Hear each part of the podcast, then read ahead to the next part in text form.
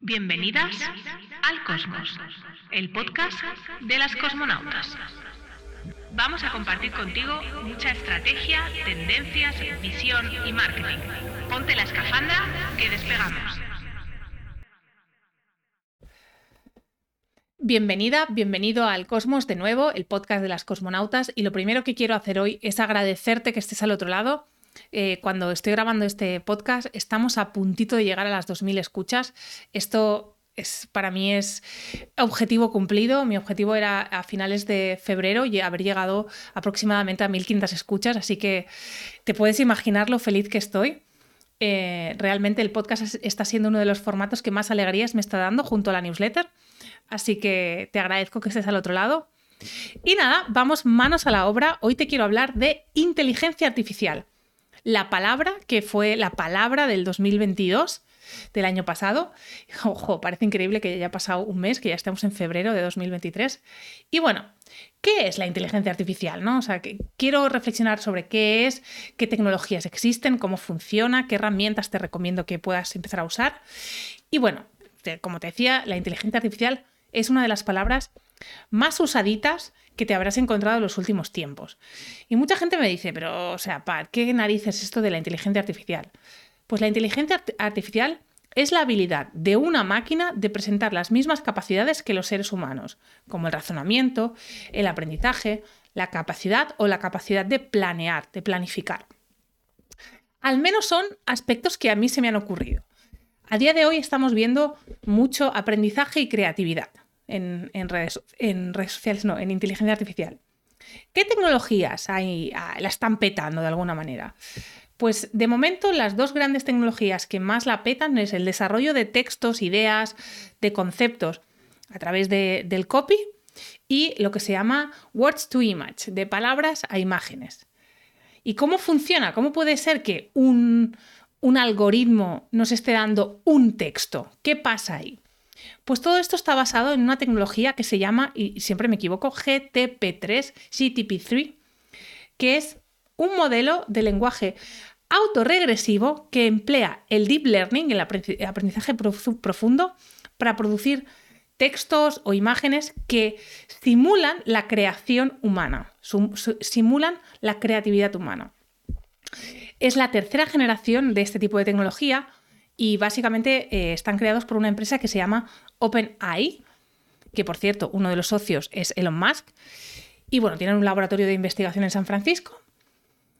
Para mí, eh, el GTP3 es el que realmente hizo un avance que lo cambió todo. De hecho, hay, hay vídeos, te invito a, buscar la presentación del, asistente eh, con inteligencia artificial de Google para que te asustes un poco.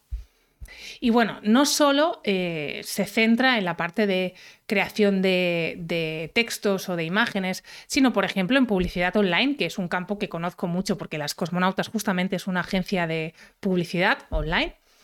Meta está trabajando en opciones conocidas como Advanced, que tienen la inteligencia artificial como base de la segmentación para trabajar con audiencias, clientes ideales y con problemas ideales de forma para crear una correlación perfecta entre eso, a través de creación automática de eh, creatividades, de textos, de imágenes. Es decir, que a cada cliente, con, a cada cliente ideal, con un problema ideal, le aparezcan unos mensajes ideales.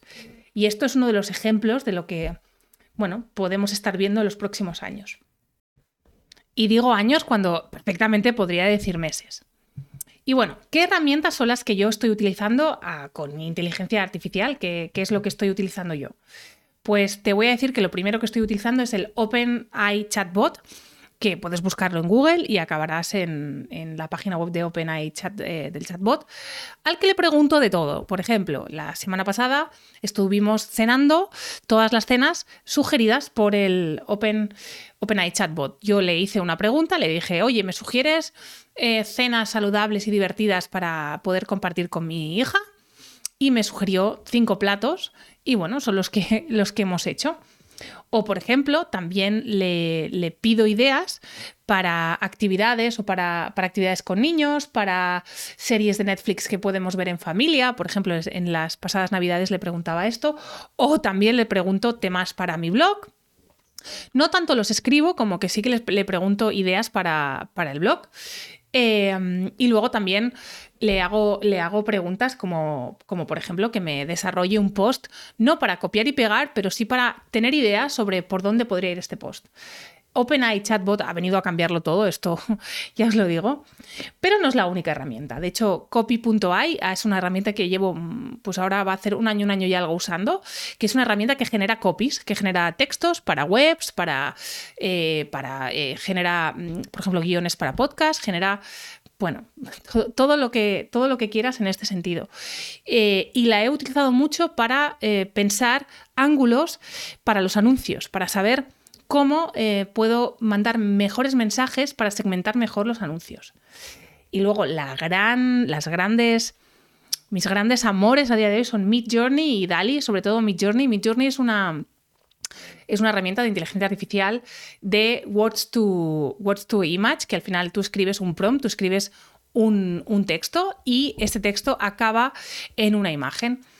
Yo, eh, bueno, estuve trabajando un tiempo con, estuve trabajando, estuve un tiempo jugueteando con Dali y lo, disfruté mucho, pero es verdad que mi journey es más eh, económica eh, y de otro lado me parecía más fácil a nivel de uso.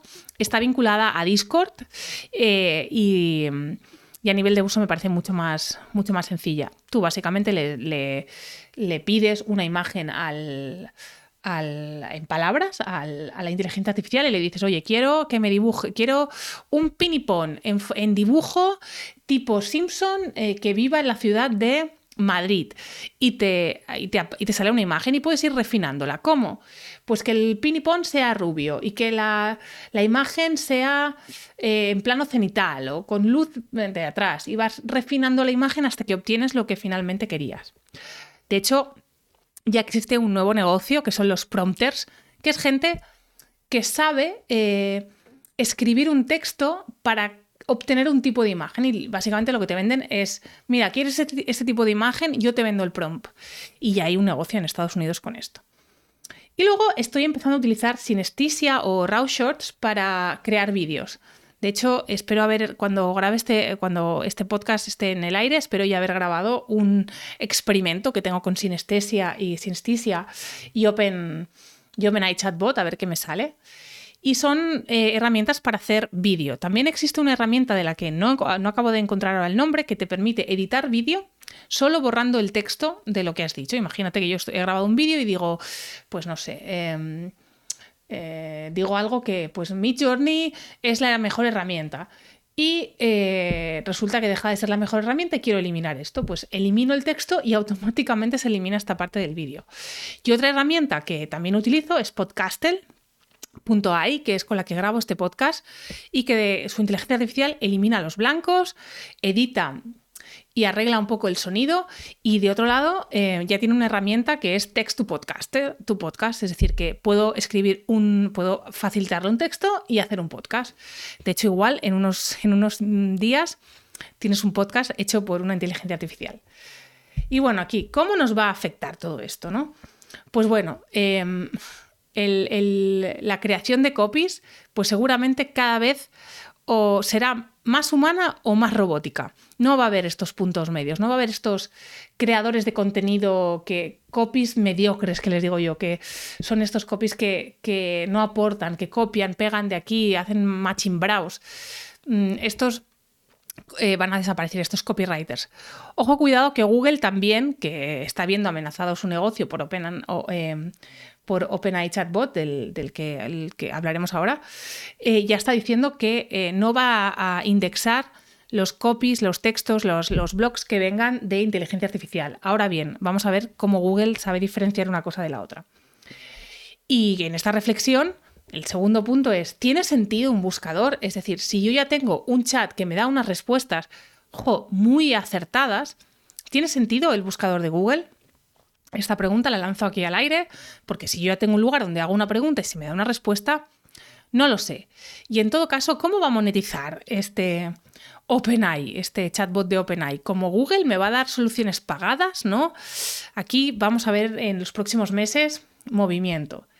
Y luego em, el cambio, o sea, va a cambiar la manera en la que nos inspiramos, creamos contenido.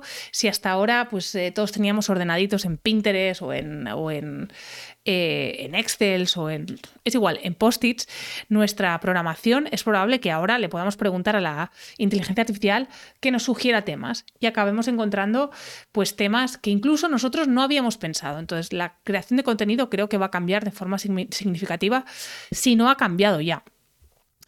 Y claro, mi pregunta es, ¿tiene sentido en ese contexto un marketing de contenidos? Vamos a ver, vamos a ver, porque si todos nos dedicamos a preguntar a la inteligencia, artificial, es probable que el, que el, marketing de contenidos no sea tan interesante, que lo interesante sea la pregunta que le hago a la inteligencia artificial, como te contaba, el prompt. Y los prompters, los, generadores de buenas preguntas, sean eh, de alguna manera los creadores de contenido del futuro. Bueno, todo esto es muy, todavía nos queda, o sea, alguna de las cosas nos queda muy cerca, eh, las herramientas las puedes utilizar ya, pero eh, todo este, ¿qué va a pasar? Mm, tenemos que esperar seguramente unos meses para que el mercado se estabilice y para que veamos realmente esos cambios. Espero que te haya gustado el podcast de hoy. Si te ha gustado, te invito a suscribirte y a seguirme en redes sociales. Te veo en el siguiente capítulo.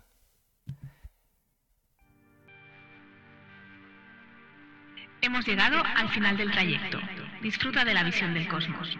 No te olvides de compartir tu aventura en redes y seguirnos para otros vuelos. Hasta el próximo viaje, cosmonauta.